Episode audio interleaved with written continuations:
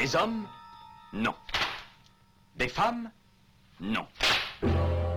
Des robots Non. Des surhommes Implacables. Insaisissables. Invincibles. Insensibles. Aux ordres d'une super organisation criminelle.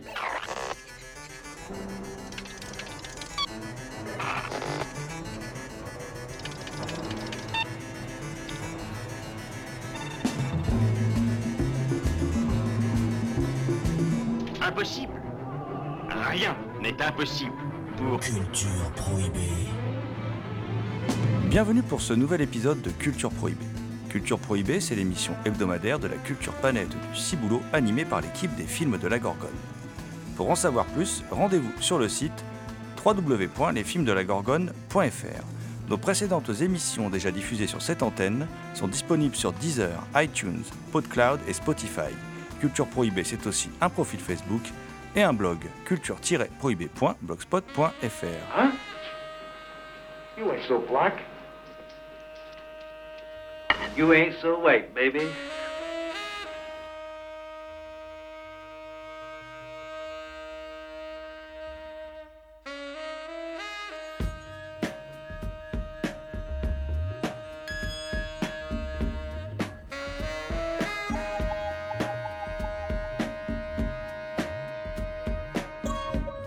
Au sommaire, aujourd'hui, une émission entièrement consacrée aux Cultural Studies, ou études culturelles dans notre bonne vieille langue de Molière, un phénomène beaucoup plus prégnant dans les cultures anglo-saxonnes et US que chez nous. Toutefois, le phénomène est en train petit à petit d'arriver en France. Aussi, il nous a semblé intéressant d'aborder le sujet avec un invité de marque, puisque c'est David Da Silva, auteur de Cultural Studies et Hollywood, le passé remanié, paru aux éditions Leitmotiv. Bonjour David. Bonjour Jérôme. Alors, pour causer Cultural Studies, je suis aujourd'hui accompagné bah, de mes fidèles acolytes. hein. Il y a tout d'abord Damien Demey, dit la bête noire de Compiègne, un archéologue animal en quête de culture souterraine et oubliée. Bonjour Damien. Salutations à toutes les entités conscientes qui nous entendent. Également à nos côtés, il y a Thomas Roland, dit le loup-garou Picard, qui chaque nuit de pleine lune rédige de sanglants écrits pour la revue Griffe et le site cultureaupoint.com. Salut Thomas. Salut GG, salut Damien et bien évidemment, salut à toutes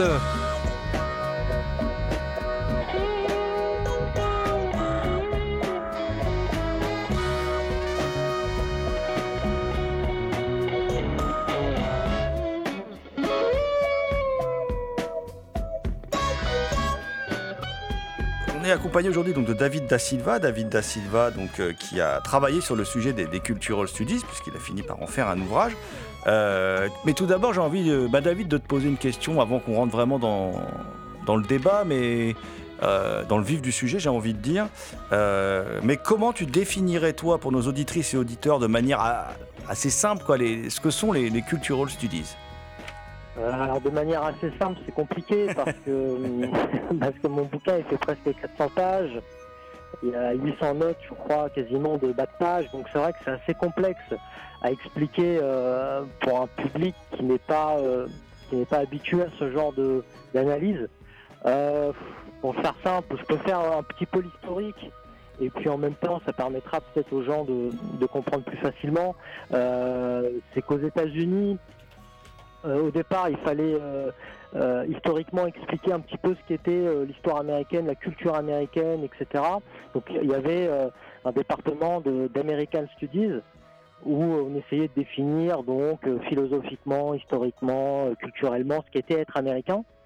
Et euh, progressivement, ça a laissé sa place à un autre département qui s'appelait donc les Cultural Studies et qui s'est inspiré d'un mouvement qui est né euh, euh, en Angleterre dans les années euh, 60 hein, principalement, avec des gens comme euh, Richard Hogarth. Et c'était euh, finalement de dire que la culture dominante, c'est toujours la culture euh, bourgeoise, hein, des gens les plus riches qui dominent la société. Et euh, il fallait plutôt s'intéresser pour vraiment comprendre euh, une culture dans sa globalité, il fallait aussi s'intéresser aux cultures marginales. Donc on allait s'in- s'intéresser aux cultures punk, aux cultures ouvrières, etc. Et progressivement, ça a influencé donc euh, les cultural studies américains qui sont apparus et qui eux ont repris donc cette idée de s'intéresser aux cultures euh, marginales. Euh, mais d'un autre point de vue, alors autant les cultural studies anglo-saxons d'Angleterre, donc qui, misaient beaucoup sur le, le conflit de classe, sur la culture ouvrière, aux États-Unis, on n'aime pas trop le conflit de classe, donc on a plutôt axé sur l'identité. Donc c'est devenu euh, euh, cultural studies identitaire. Donc on s'est intéressé à finalement euh, toutes les identités, toutes les cultures qui n'auraient pas été représentées dans la culture WASP, euh, WASP depuis le, le, le, dé- le début de, l'histoire américaine. Donc c'était la culture afro-américaine, euh, la culture gay, la culture amérindienne, etc., etc., la culture féminine. Donc voilà, pour faire simple, c'est euh, un regard euh, différent sur l'histoire qu'on estime biaisée parce qu'elle représente certains intérêts, les intérêts des gens les plus puissants dans la société, et c'est de s'intéresser à l'histoire d'un autre point de vue, d'un point de vue des oubliés de l'histoire. Voilà. Et, et Alors, pour- Je sais pas si c'est clair, mais Non, si, c'est assez clair. Bah, de toute façon, en avançant dans le débat, ça va devenir de, de plus en plus clair. hein, mais euh, et, et pourquoi J'ai envie de te poser aussi, une, avant, avant de rentrer vraiment dans le débat, une deuxième question. Mais c'est pourquoi as-tu choisi toi d'écrire sur ce sujet? Alors, euh, alors tout d'abord, c'est, euh, j'avais eu une discussion quand j'écrivais ma thèse en, euh, en 2014. J'avais discuté avec un, un scénariste et réalisateur américain, Wood Gould. Je sais pas si tu, tu vois, mais c'est quelqu'un qui a notamment écrit euh, Légitime violence de John Flynn, euh, Cocktail aussi avec euh, Tom Cruise.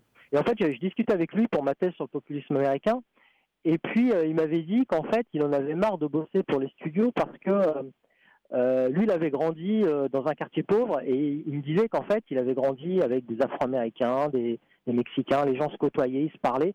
Et après, il, me disait qu'en fait, il en avait marre que les studios américains, que les médias américains, en fait, ils biaisent euh, cette vision euh, plutôt euh, unificatrice de la, société américaine pour toujours axer sur des conflits identitaires. Il disait que voilà, fallait, dans les scénarios hollywoodiens, il faut toujours faire les blancs contre les noirs, etc., etc. Et euh, déjà, ça m'avait interpellé parce que moi, à l'époque, je, je connaissais pas trop cultural studies, je connaissais de manière vraiment très euh, euh, caricaturale. hein. Je m'étais pas vraiment intéressé, mais ça m'avait, ça m'avait interrogé. J'avais trouvé ce- ce- cette réflexion intéressante. En fait, il me disait qu'en gros, dans la vie réelle, les gens se parlent beaucoup plus, sont beaucoup plus amis, etc., que ce que représentent les films et les médias. Voilà. Donc lui, c'était son interprétation. Et puis ensuite, j'ai été alors c'est plus récent, c'était en 2018, j'ai été invité à un, colloque euh, euh, à l'université Paris Diderot et euh, c'était sur les, fictions historiques. Et, et moi, étant donné que je commençais à faire des recherches là-dessus, j'ai proposé ce sujet, ils ont accepté. Et donc j'ai fait énormément de recherches. Et après, j'avais tellement de matière sur ce, sur ce sujet que bah, j'en ai fait un livre. Et, voilà, donc c'était surtout analyser les films à partir des années 2000, les films historiques américains à partir des années 2000, et comment idéologiquement, finalement, ils étaient très marqués et orientés. Hum. D'a- bah, D'ailleurs, on va, bah, on, va un peu ouvrir les, les hostilités. euh, Il y, a, il y a- y a quand même quelque chose d'assez euh, étonnant. C'est euh, en quelque sorte, on peut dire que, euh, bon, parce que tu l'as dit, euh, les cultural studies, euh, ils, partent de Grande-Bretagne, ils partent de la New Left, la nouvelle gauche. hein, Il y a des intellectuels, des chercheurs qui sont qui, sont dans le renouvellement de l'analyse marxiste. Hein, je veux pas perdre les auditrices et auditeurs, mais qui sont plutôt intellectuellement de, de ce bord-là. Et euh, pourtant le, le phénomène va va s'implanter. Tu l'as dit toi-même, euh, outre-Atlantique. Alors et va se transformer effectivement en quelque chose de, très euh, quelque part de, très communautariste, enfin, qui, qui- va de pair avec les communautarismes américains euh, et en gommant euh, tout l'aspect marxiste quand même des, des- recherches originelles, quoi, des, des cultural studies originelles. Oui, oui, bah, c'est ce que je disais tout à l'heure. euh, Aux États-Unis, ils- n'aiment pas trop le, conflit de classe. Donc, en fait, ils ont biaisé un peu le discours pour orienter vers le, le- côté identitaire. Donc après, c'est comme tu l'as dit, euh, aux États-Unis, c'est un, pays. euh, bon, je, je dis- tout ça dans le bouquin. hein, c'est un, pays différentialiste, c'est un pays communautaire. Donc, euh, ça les arrangeait de, voilà, de, biaiser le discours originel de conflit de classe pour en faire uniquement un conflit identitaire. Quoi. C'est, les, les identités et on met de côté totalement, enfin de mon point de vue, ils mettent vraiment beaucoup de côté le, côté social. C'est-à-dire euh, les riches et pauvres, euh, bah, ça devient uniquement un conflit entre des, des, des blancs, des noirs, des hommes, des femmes, etc. Et ça, biaise beaucoup euh, ce qui était très intéressant à l'origine dans les cultural studies. Oui, ça- ils ont été totalement dévoyés. Leur sens initial est, dévoyé. Et d'ailleurs, ça donne quand même. parce que moi, ce que, j'ai du mal un peu à, à saisir, c'est comment on en est arrivé là aujourd'hui dans la production cinématographique. C'est-à-dire euh, à ce que les. Alors, il y, a- différents. On, verra après l'envie de réécrire le, passé aussi, de réécrire l'histoire. Mais en tout cas, dans la production actuelle, moi, ce qui m'épate, c'est l'influence des cultural studies très forte. Euh, on le voit, par exemple, récemment, il y a eu un Black Christmas euh, qui est pas vraiment un remake du film de Bob Clark, qui est une catastrophe, qui, qui sous couvert de plein de bonnes intentions et qui est un film qu'on peut, qualifier de réactionnaire, quoi. Euh, euh, comment on en est arrivé là, en fait? Parce que c'est assez, euh, moi je trouve ça assez effrayant en fin de compte, quoi. Bah, ça s'explique tout simplement par l'é- l'éducation, c'est-à-dire que les cultural studies sont implantés euh, dans l'éducation américaine, donc euh, dans les universités notamment. Donc euh, en fait, les gens euh, qui dominent à Hollywood, bah, c'est souvent des gens qui sont passés à l'université, donc principalement ils ont ce, logiciel de pensée. Donc, euh, voilà, ils pensent un peu tous de la même façon. Euh, Il y, a quelques petites euh, poches de résistance comme euh, Clint Eastwood, etc., la, la vieille école, mais principalement maintenant c'est quelque chose qui domine. Et en plus, euh, au niveau du public, comme on sait que aux États-Unis c'est surtout les jeunes qui vont au cinéma, eh ben ça, ça, plaît à ce nouveau public qui est totalement euh, euh, éduqué là-dedans, quoi. C'est leur vision du monde. Et moi je le vois aussi, je suis enseignant, je vois qu'en France c'est la même chose. Hein. C'est le, le, rapport de classe, ça parle plus du tout aux étudiants, etc. C'est que des conflits identitaires maintenant. Donc euh, on voit qu'en France, euh, c'est la même chose. hein. On, a, on, a, on a totalement, euh, alors je vais pas dire lobotomisé, mais en tout cas on a totalement chamboulé la, la, la, vision euh, des conflits sociaux. Quoi.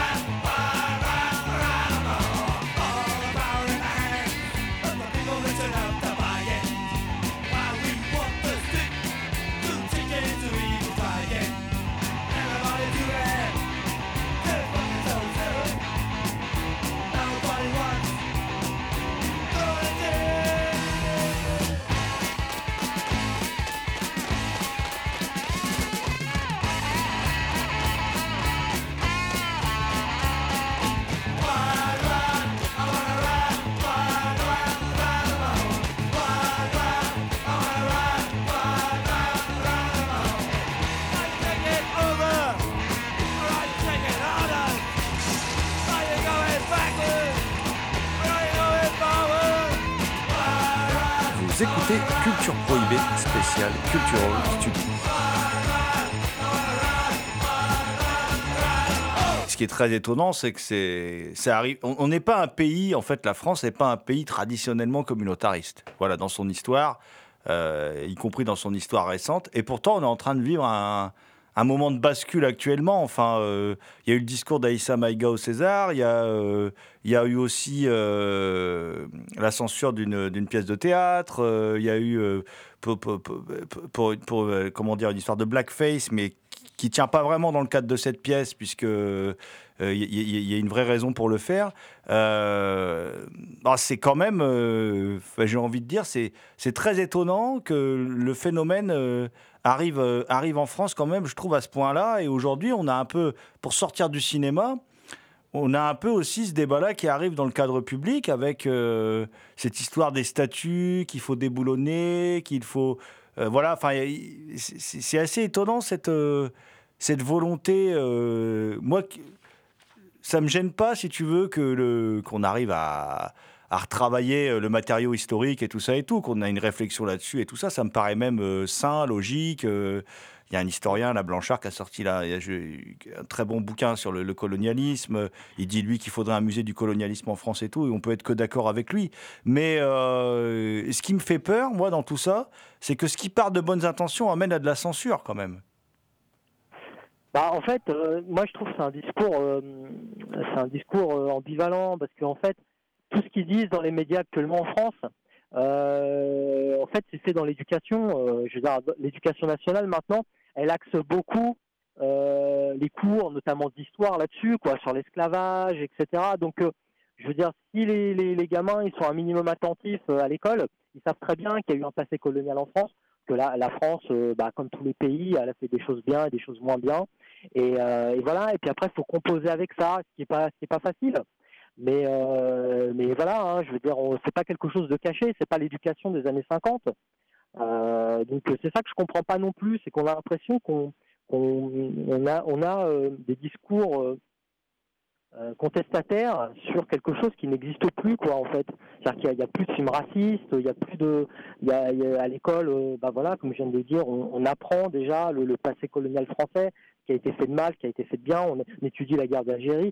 Donc voilà, je enfin, si les gamins ils sont un minimum attentifs, sont un peu curieux, ils, voilà, ils bossent un peu à l'école, et ben en fait, ils, ont toutes ces notions-là. Euh, après, le problème de, ça, c'est que euh, l'histoire, c'est aussi euh, quelque chose qu'on mythifie pour unir un peuple. Et bah, à partir de là, on peut déboulonner tout le monde, en fait. toutes les figures historiques, on peut les déboulonner. J'en parlais hier avec mes étudiants. au Ghana, on a, on a retiré une statue dans une université de Gandhi, tu vois. Parce que dans un, dans un de ses discours, il avait, euh, il avait mis en avant que selon lui, les Indiens, ils étaient euh, supérieurs aux, Africains. Donc en fait, à partir de ce moment-là, on va déboulonner tout, on va faire table rase de, tout le monde en fait. Parce que euh, bah, ce sont des hommes, hein, c'est des, les hommes, les personnages historiques, c'est des hommes, donc c'est des gens imparfaits qui ont fait des choses bien, des choses moins bien. À partir d'un certain moment, il faut, il faut se mentir un petit peu et puis idéaliser ce qu'ils ont fait de bien principalement, et puis se créer une histoire commune euh, des valeurs communes. Et puis dans un pays, c'est comme ça que ça fonctionne un petit peu. Euh, ce qui a permis aux États-Unis de fonctionner pendant quelques années d'ailleurs, parce que malgré tout, ils étaient unis derrière une certaine histoire et, la, la, bannière américaine. Puis là, c'est en train de, de, se fracturer de partout, quoi. Et mon acolyte Damien, c'est un jeune en plus, un, jeune universitaire, donc qui, voulait qui, rentre dans le débat, qui veut poser une question. Bah moi, je vais un peu repartir euh, sur les, euh, je vais un peu repartir sur les films et les cultural studies. Donc, tu as cité euh, Black Christmas. de manière un peu différente, moi, c'était l'exemple de Ghostbusters 3 avec les femmes qui m'avait un peu perturbé parce qu'on se retrouve à une époque où finalement on refait généralement, on refait des anciens films en reprenant finalement euh, des trames qui sont déjà faites et on y inclut, euh, on y inclut du coup une diversité, mais c'est un peu une diversité forcée où on a juste la représentation euh, physique plus que le dialogue. Et des fois, quand il y a le dialogue, c'est un peu assez étrange parce que le film nous explique que et un peu médisant, nous mettant une position qui nous explique que nous, on est des personnes misogynes ou discriminatoires en général et qu'on n'a pas compris que c'était ça qui, qu'il fallait faire depuis le début. Et nous, on regarde le film en se disant Mais non, film, moi, je suis avec toi depuis le début, arrête de m'agresser, je suis un de tes partisans. Mais là où je voulais en venir, c'est que finalement, quand ces films qui sont, qui sont mauvais euh, sortent, euh, on peut les reprocher un peu aux cultural studies de Hollywood de vouloir donner cette image moderne de bon élève qui répond aux problèmes. Mais du coup, je me demandais, est-ce qu'on peut considérer qu'aujourd'hui, il y a aussi des bons films qui, qui sont enrichis par les cultural studies? Ah oui, euh, il y a des bons films. Moi, il y a des films que j'aime beaucoup. Euh, Kingdom of Edom, euh, Even, pardon, de Ridley Scott qui est très bon, hein, euh, euh, même s'il biaise l'histoire, euh, bah, il est très intéressant. Euh, euh, après, il y a d'autres films hein, qui sont très intéressants. Euh, euh, The Danish Girl aussi, hein, qui malgré que le discours soit historiquement très biaisé, bah, c'est un film intéressant. Euh, voilà, euh, ça met ce Harvey Milk. ça- et moi, ce que je trouve bien dans les cultural studies euh, et les films historiques, c'est que c'est vrai que ça a renouvelé un petit peu la représentation au cinéma des, des- des grands, des grands personnages historiques. Euh, de ce point de vue-là, ça a mis en avant des gens que moi personnellement je connaissais pas. euh, voilà. Donc ça, de ce point de vue-là, c'est intéressant. Après, euh, pour revenir à la question de Jérôme sur pourquoi ça s'impose autant, je- je- j'explique aussi dans le bouquin que aussi du business. C'est-à-dire que quand on axe Ghostbusters sur euh, les femmes, c'est qu'en fait, on s'intéresse aussi beaucoup à un public féminin pour qu'ils viennent dans les salles. Et, euh, et donc, c'est un film aussi fait pour eux. C'est qu'en fait, le cinéma, il s'est adapté au cultural studies pour s'adapter aux différents types de spectateurs. Comme euh, le, le, Fordisme, c'était quelque chose d'assez uniforme, s'intéressait, enfin, qui voulait vendre à la masse, eh ben, les cultural studies, avec la société marchande, c'était plutôt adapter le marché aux différentes personnes, aux différents segments de, marché. Et euh, le cinéma, c'est ça aussi, quoi. C'est vrai qu'on réinterprète certains faits historiques d'un d'un certain point de vue, c'est pour amener dans les salles des personnes qui ne seraient pas forcément venues euh, voir un film qui était trop axé sur justement le, toujours le, le même personnage de mâle, euh, masculin, blanc, euh, etc., hétérosexuel, euh, etc. on a aussi, enfin, euh, là tu citais des films qui sont bons, effectivement, Kingdom of Heaven, c'est même excellent. Enfin bon, mais on a, on, a aussi un, phénomène inverse. Il y a aussi euh, euh, parfois des films qui, qui, en deviennent un peu incompréhensibles ou voilà. Bon, je citais Black Christmas, mais du coup, moi, je me pose la question. Alors, je sais pas ce que tu en penses toi, mais par exemple, des films aussi ambigus et et qui brassent euh, des problématiques quand même difficiles à affronter. Je pense par exemple au Chien de paille de Peckinpah, au, comment dire, euh, même au Blue Collar de Paul Schrader par exemple, euh, où il y a à la fois un discours racial, un discours de classe. Enfin, il y a une grande richesse dans le dans, le film, et puis il y a aussi beaucoup d'ambiguïté. Est-ce qu'un cinéma aussi ambigu que ça, il a, il, a encore son mot à dire avec les cultural studies, avec le poids qu'elle qu'elle pèse?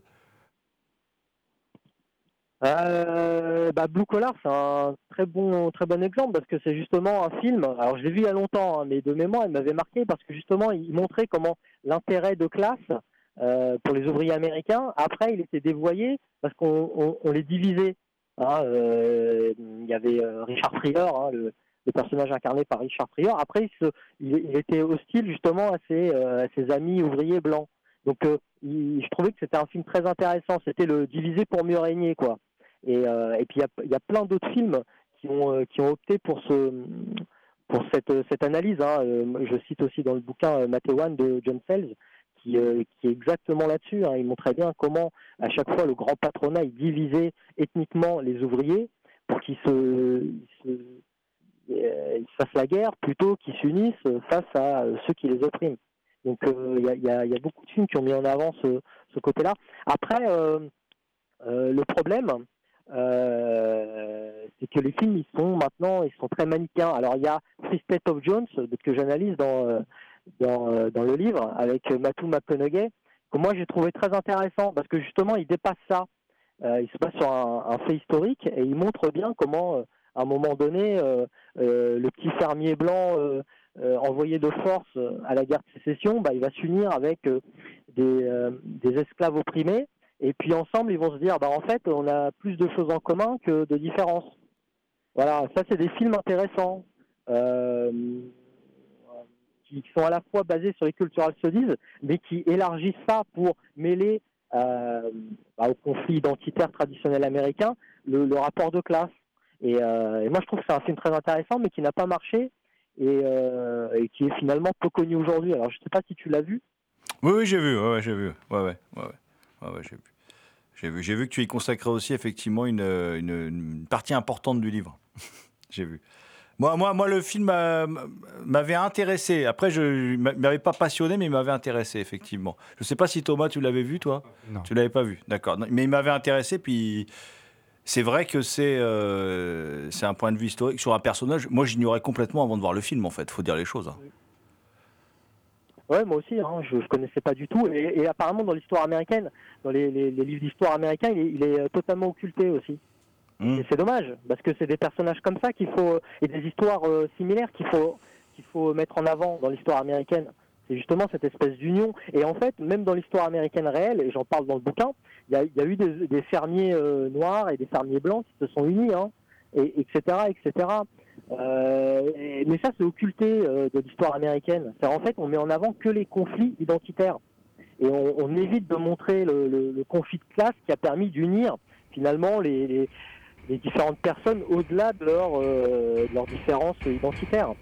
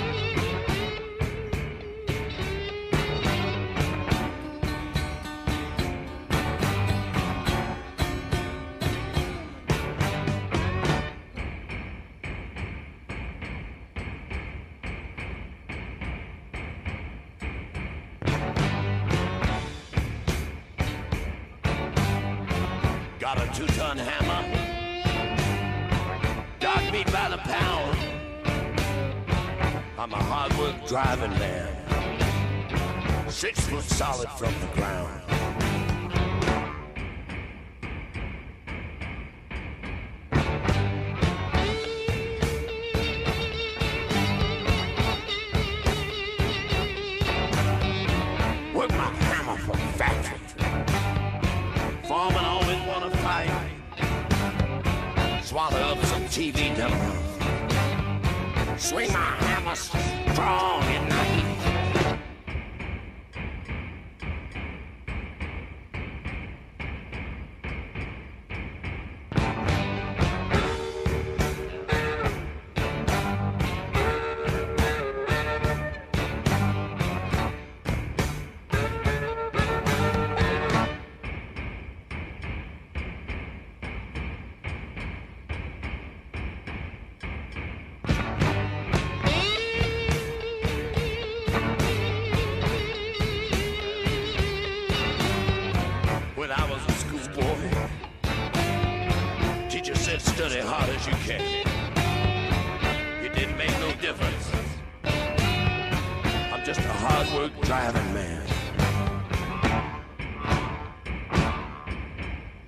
David Da Silva, auteur de Cultural Studies et Hollywood, Le passé remanié, paru aux éditions Leitmotiv, au micro de Culture Prohibée.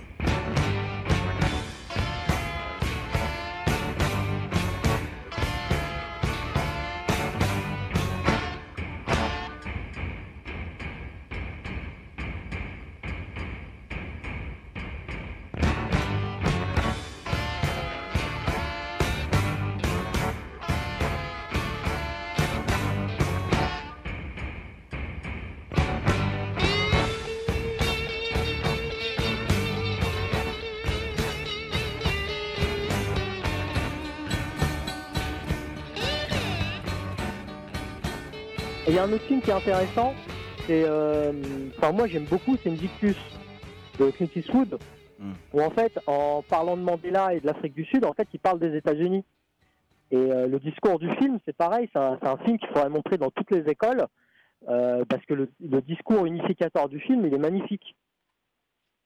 Ah, moi, je, le passe souvent à mes étudiants et puis je, leur demande de réfléchir dessus parce que moi, je trouve que c'est un très très bon film. Alors que c'est considéré comme un Clint Eastwood mineur, alors que par les temps qui courent, je pense que c'est un film, euh, c'est vraiment un film important.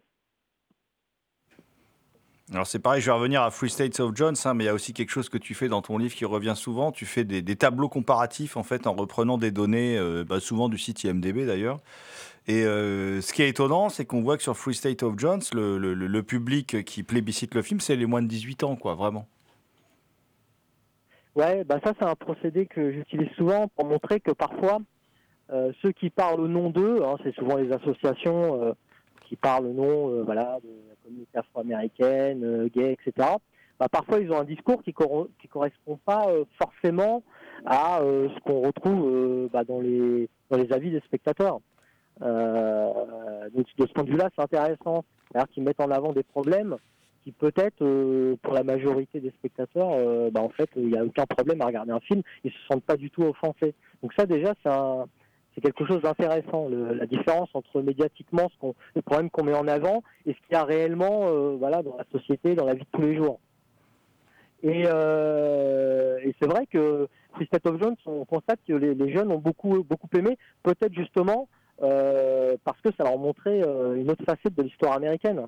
Euh, habituellement, c'est un peu plus manichéen que ça. Et là, euh, c'était intéressant parce qu'il y avait une espèce d'union comme ça des opprimés, euh, peu importe leur identité. Et, euh, et je pense que ça les changeait un petit peu des autres films historiques euh, euh, cultural studies. Euh, Après aussi, c'est pareil, quand tu utilises ces données-là, ce qui est intéressant, c'est que tu démontres aussi très souvent que... euh, alors moi, j'aime bien citer l'exemple euh, du film Hidalgo de Joe Johnston, que, qui, pareil, est un film euh, qui n'est pas, pas si mauvais que ça, hein, qui est un film euh, assez critiqué pourtant, enfin assez critiqué d'un point de vue négatif, je veux dire. Euh, et tu, le cites et tu- Le film a été perçu, tu expliques, que par, comme antiféministe, et, tu, et, dans les analyses qui ressortent euh, dans les perceptions du public, les femmes ont énormément apprécié le film en fait. Ce paradoxe entre les cultural studies et les goûts du public revient très fréquemment dans ton livre aussi. Bah oui, parce que c'est ceux qui parlent au nom de, des cultural studies. Alors euh, évidemment, euh, comme c'est leur fonds de commerce pour valider leur existence, il faut toujours qu'ils trouvent des problèmes en disant voilà telle représentation ça va pas, etc., etc. Et puis euh, encore une fois, on se rend compte que le, bah, le public en général, euh, bah, souvent il trouve pas du tout de problème quoi. Donc euh, il y a toujours ce, cette dichotomie entre le, discours analytique, cultural universitaire, et puis le spectateur un peu lambda qui lui regarde un film et puis et puis se pose beaucoup moins de, de questions en général et il est beaucoup moins offensé. Pardon.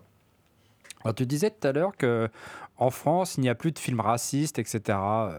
Euh, pourtant, euh, moi, je trouve qu'au contraire, les comédies françaises, la comédie, ce qu'on appelle la comédie populaire française, je la trouve de plus en plus réactionnaire. Je la trouve aussi raciste. Quand je vois les films de Philippe de Chauvron, les trois derniers qu'il a fait, euh, je trouve que ce sont des films racistes. Bien au contraire, sous couvert de le dénoncer. En plus. Euh, tu parles de, de qu'est-ce que j'ai fait au bon Dieu, etc. Ouais, et, et à, bras, à bras ouverts. Euh, alors ça, j'ai pas vu. Alors après, euh, c'est des films racistes Euh, je, je sais pas, moi j'ai pas vu, je peux pas te dire. Après, on est dans la caricature, pas fine, sans doute. Je, je, je sais pas, je, je peux pas me prononcer, mais est-ce que c'est vraiment des films racistes? Euh, J'en sais rien, tu vois. Je, je trouve que peut-être le, terme il est, euh, il est, excessif, quoi. Après, une comédie, ça, fonctionne dans la caricature, et on est tout. De toute façon, le cinéma, il fonctionne sur la caricature, sur le stéréotype et la caricature, peu importe. Et malheureusement, euh, quoi qu'il arrive, on fonctionnera là-dessus. Et, et bon, tu vois, je veux dire, aujourd'hui, La Cage aux Folles, comment est-ce que tu le considères comme un film homophobe? Non, mais par contre, euh, Ouais. la, la cage aux folles, on rit avec les personnages. On ne rit pas d'eux. Ouais. Tandis que dans les films que j'ai cités, là, on rit des personnages. Avec des clichés qui, où il n'y a pas de distance avec les clichés. On est vraiment dans, dans, dans le populisme à, à fond, quoi. Mais est-ce que tu penses que de toute façon, il critique pas tout le monde? Parce que, bon, j'ai pas vu le film, mais je sais qu'il y a le personnage de Clavier qui m'a l'air d'être un gros beauf dedans, tu vois. Donc en fait, le, le français de base, beauf, euh, un peu raciste, je pense qu'il en prend aussi pour son grade, en fait. Il, ca- il caricature tout le monde, quoi. Oui, mais c'est celui qui s'en sort le mieux aussi. Mais moi, je pense personnellement, pour avoir vu un seul de ces films, le premier, là, celui que. Enfin, je l'ai Ouais. pas vu en. Mais je pense que c'est des films bêtes, en fait. Je Oui. pense juste que c'est bête. euh, Voilà, voilà. fin, Je pense qu'il y a voilà, quelque chose d'opportuniste et de bête quoi. aussi. Mais bon, euh, parce que a- après, par exemple, il y a une polémique en ce moment qui agite. euh, on en discutait hors antenne, une polémique qui agite un peu le euh, le monde culturel. Là, c'est aussi toute cette histoire autour d'autant on emporte le vent.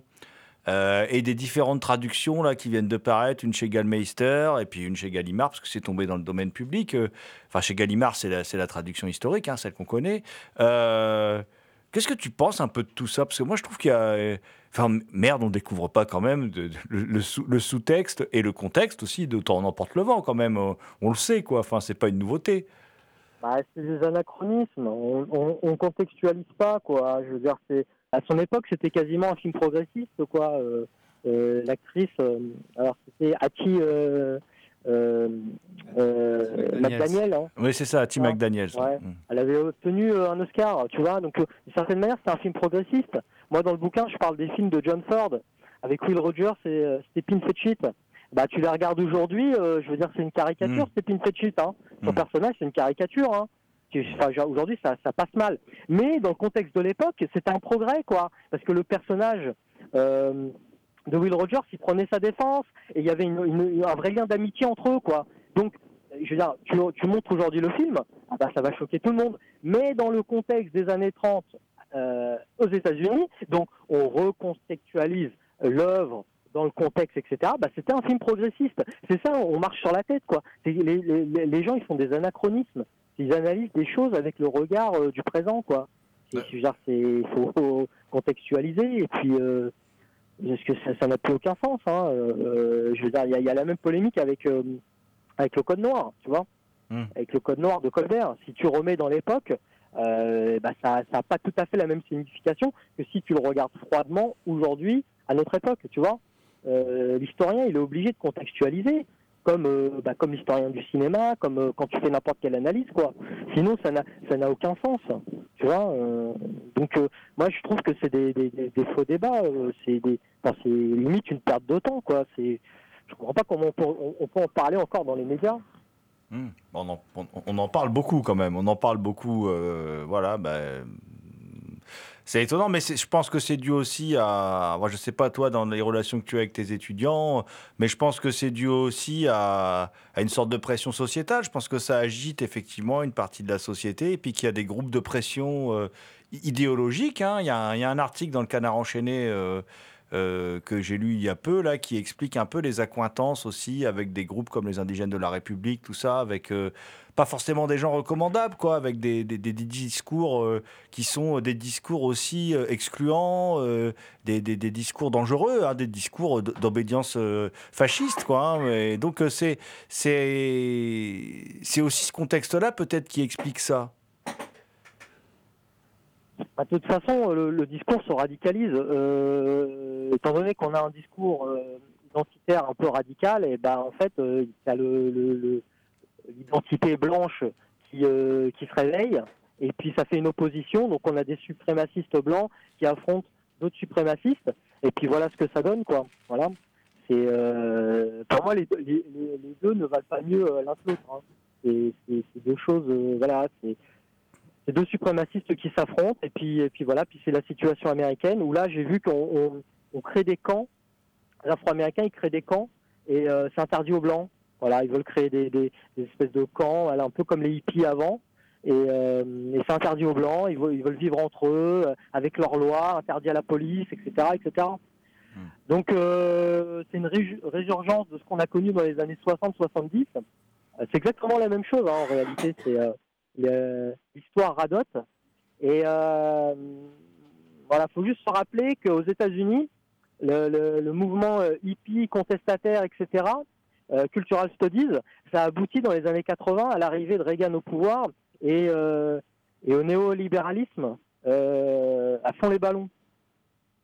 Voilà. Donc moi je pense qu'on va suivre le même le même processus, c'est-à-dire qu'on qu'on qu'on accentue les, les tensions identitaires au moment où il y a une crise euh, sociale qui va arriver et qui va faire très très mal. Et, euh, puis ben, on, va, on, va, on va occulter les vrais problèmes sociaux pour, encore une fois, toujours axer sur les problèmes euh, identitaires.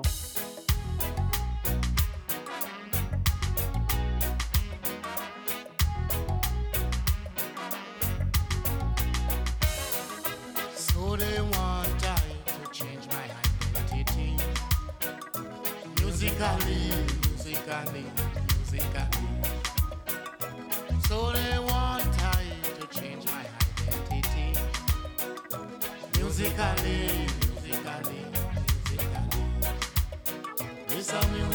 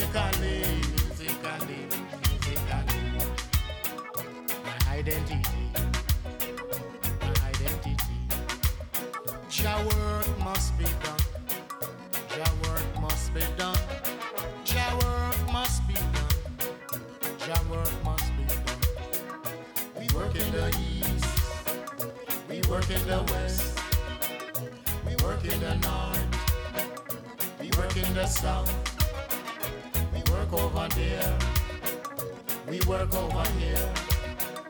We work everywhere. We work over there. We work over here. We work everywhere.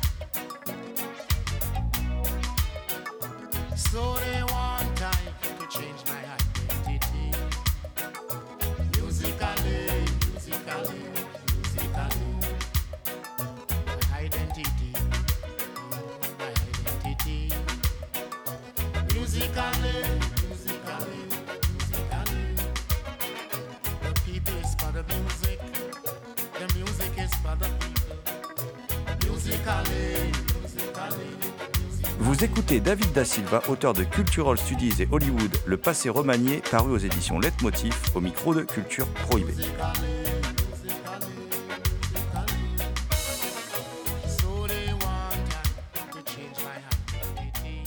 Tu dis que l'histoire euh, bégaye, euh, mais par contre, il y a une grosse différence entre euh, les années 60 et aujourd'hui. C'est-à-dire que, on va le dire simplement, un autre monde était possible. Aujourd'hui, on ne sait pas trop de quel autre monde on, parle. Enfin, politiquement, il n'y a pas.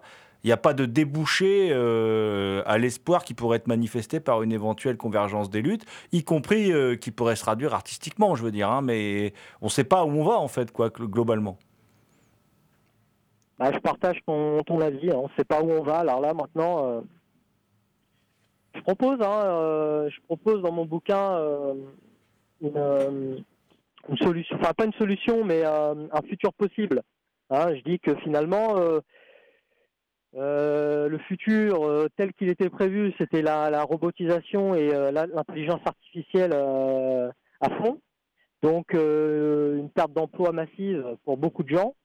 Et là, il n'y aura pas de distinction identitaire. hein. Si tu dois perdre ton boulot, que tu sois une femme, un homme, un noir, un hétérosexuel, il n'y aura pas de distinction. hein.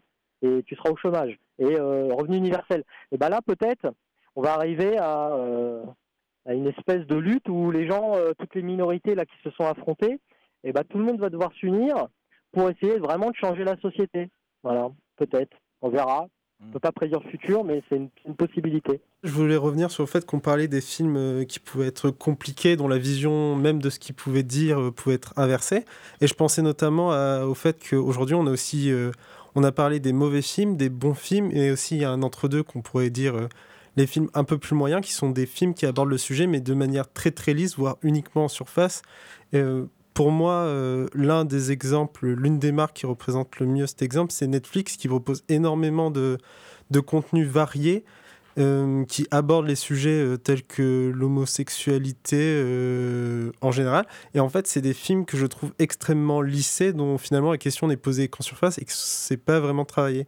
Et en fait, ce que j'aimerais savoir, si finalement, parmi la production des films qu'on va voir dans les dernières années, est-ce que du coup le nombre de films lissés va augmenter pour finalement attirer non seulement le public auquel le film s'adresse, mais un autre public potentiel qui pourrait être intéressé euh, par ce genre de choses.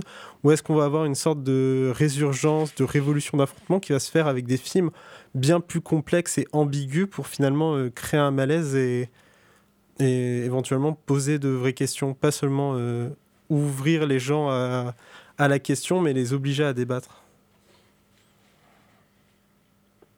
Euh, c'est compliqué, hein, euh, c'est une question qui est complexe. Le cinéma américain, euh, en général, ils aiment bien faire, euh, faire simple. Il faut que ça soit manichéen. Donc, euh, donc est-ce que, est-ce que ils vont, ils vont aller dans la- l'ambiguïté euh, et aller contre un discours qui est quand même là maintenant assez dominant dans la jeunesse américaine, dans les universités américaines?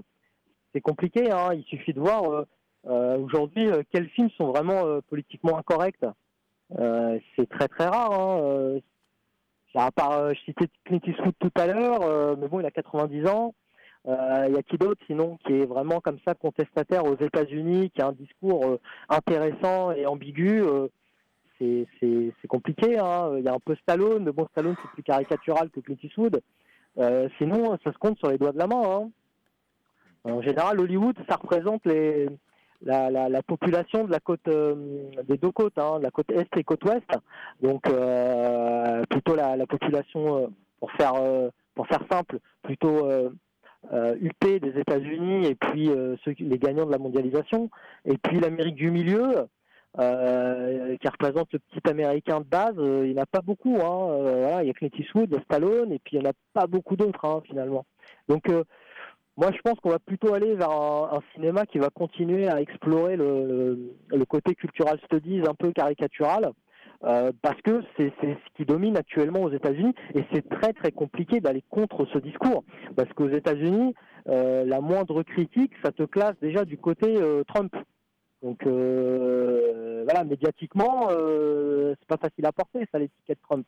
Mais justement, ça, ça vient aussi en France. Euh, Donc, il y, a- eu le débat il y a 2-3 ans là, à propos de, de, de Détroit, de Catherine Bigelow. Est-ce qu'une femme blanche bourgeoise peut réaliser un film sur une émeute qui s'est passée à Chicago, sur une émeute d'Afro-Américains?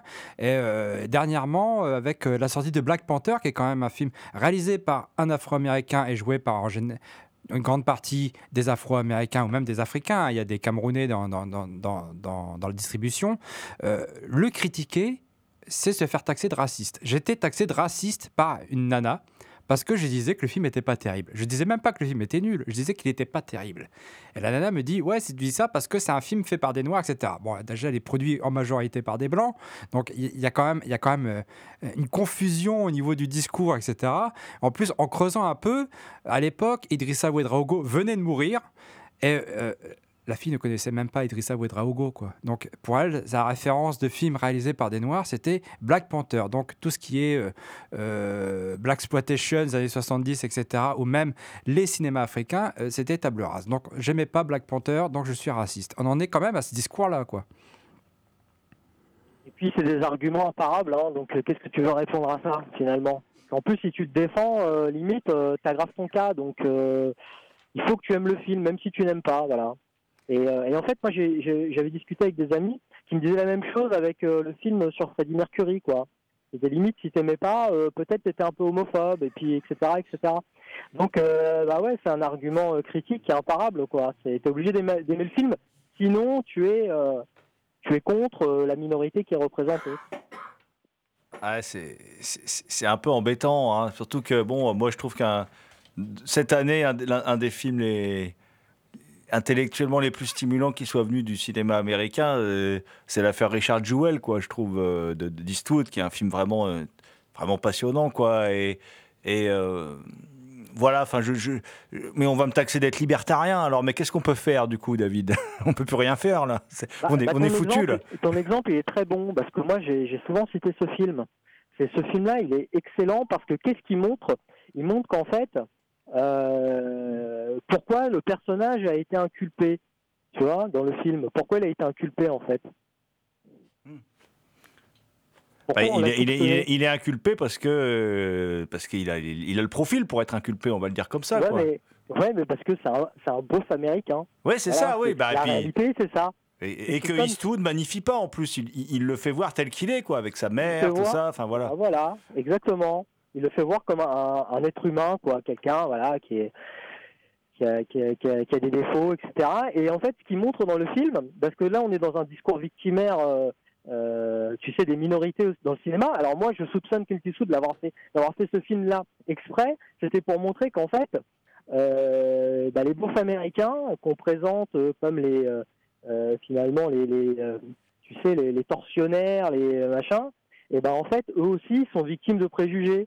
C'est-à-dire que lui qui avait rien fait, au contraire, c'était un vrai héros. Et ben juste parce qu'il avait le prototype du beauf américain, il aimait les armes, euh, il n'était pas très cultivé, euh, etc. Il était patriote, etc.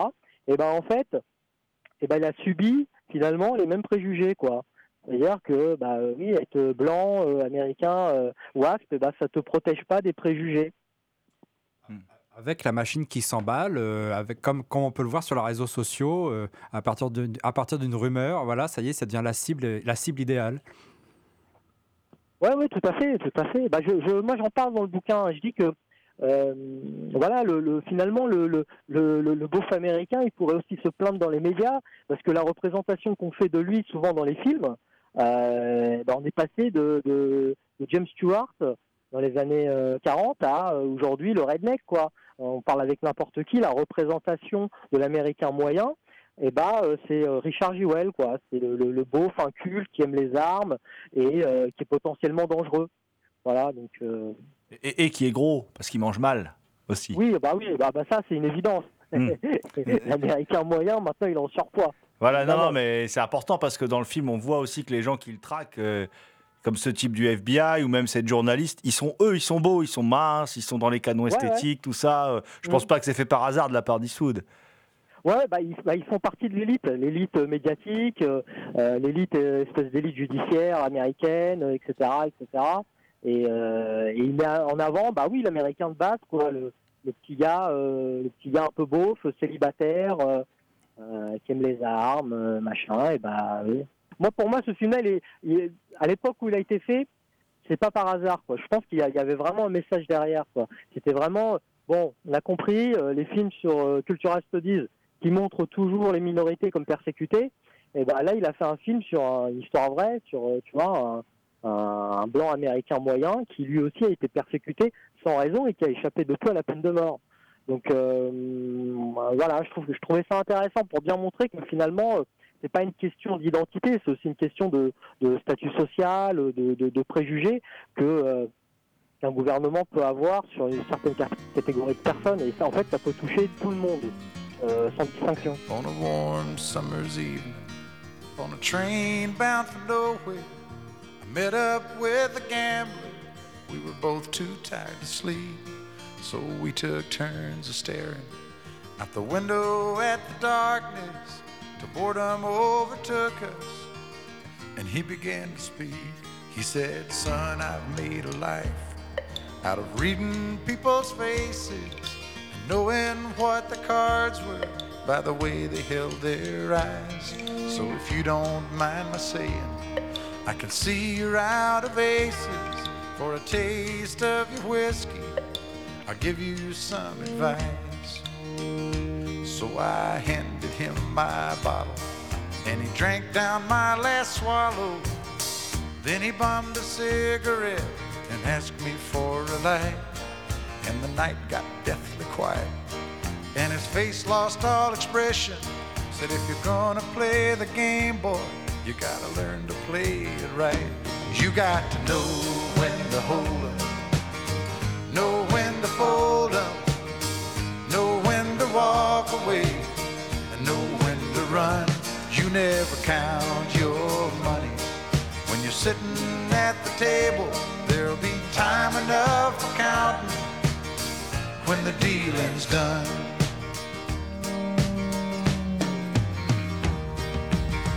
Every gambler knows that the secret to surviving is knowing what to throw away, knowing what. C'était Culture Prohibée, une émission réalisée par les films de la Gorgone, www.lesfilmsdelagorgone.fr et radiographite, graphite.net.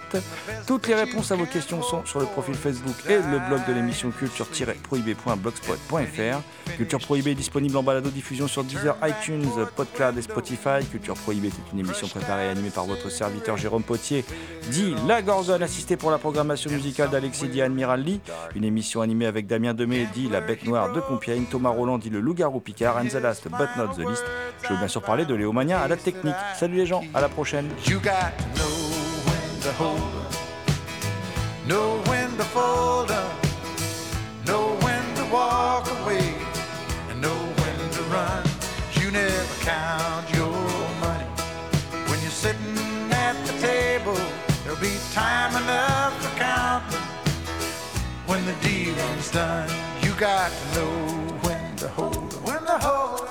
Know when to fold up. Know when to walk away and know when to run.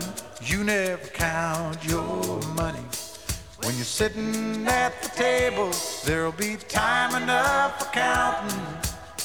When the dealing's done, you got to know when to hold up, know when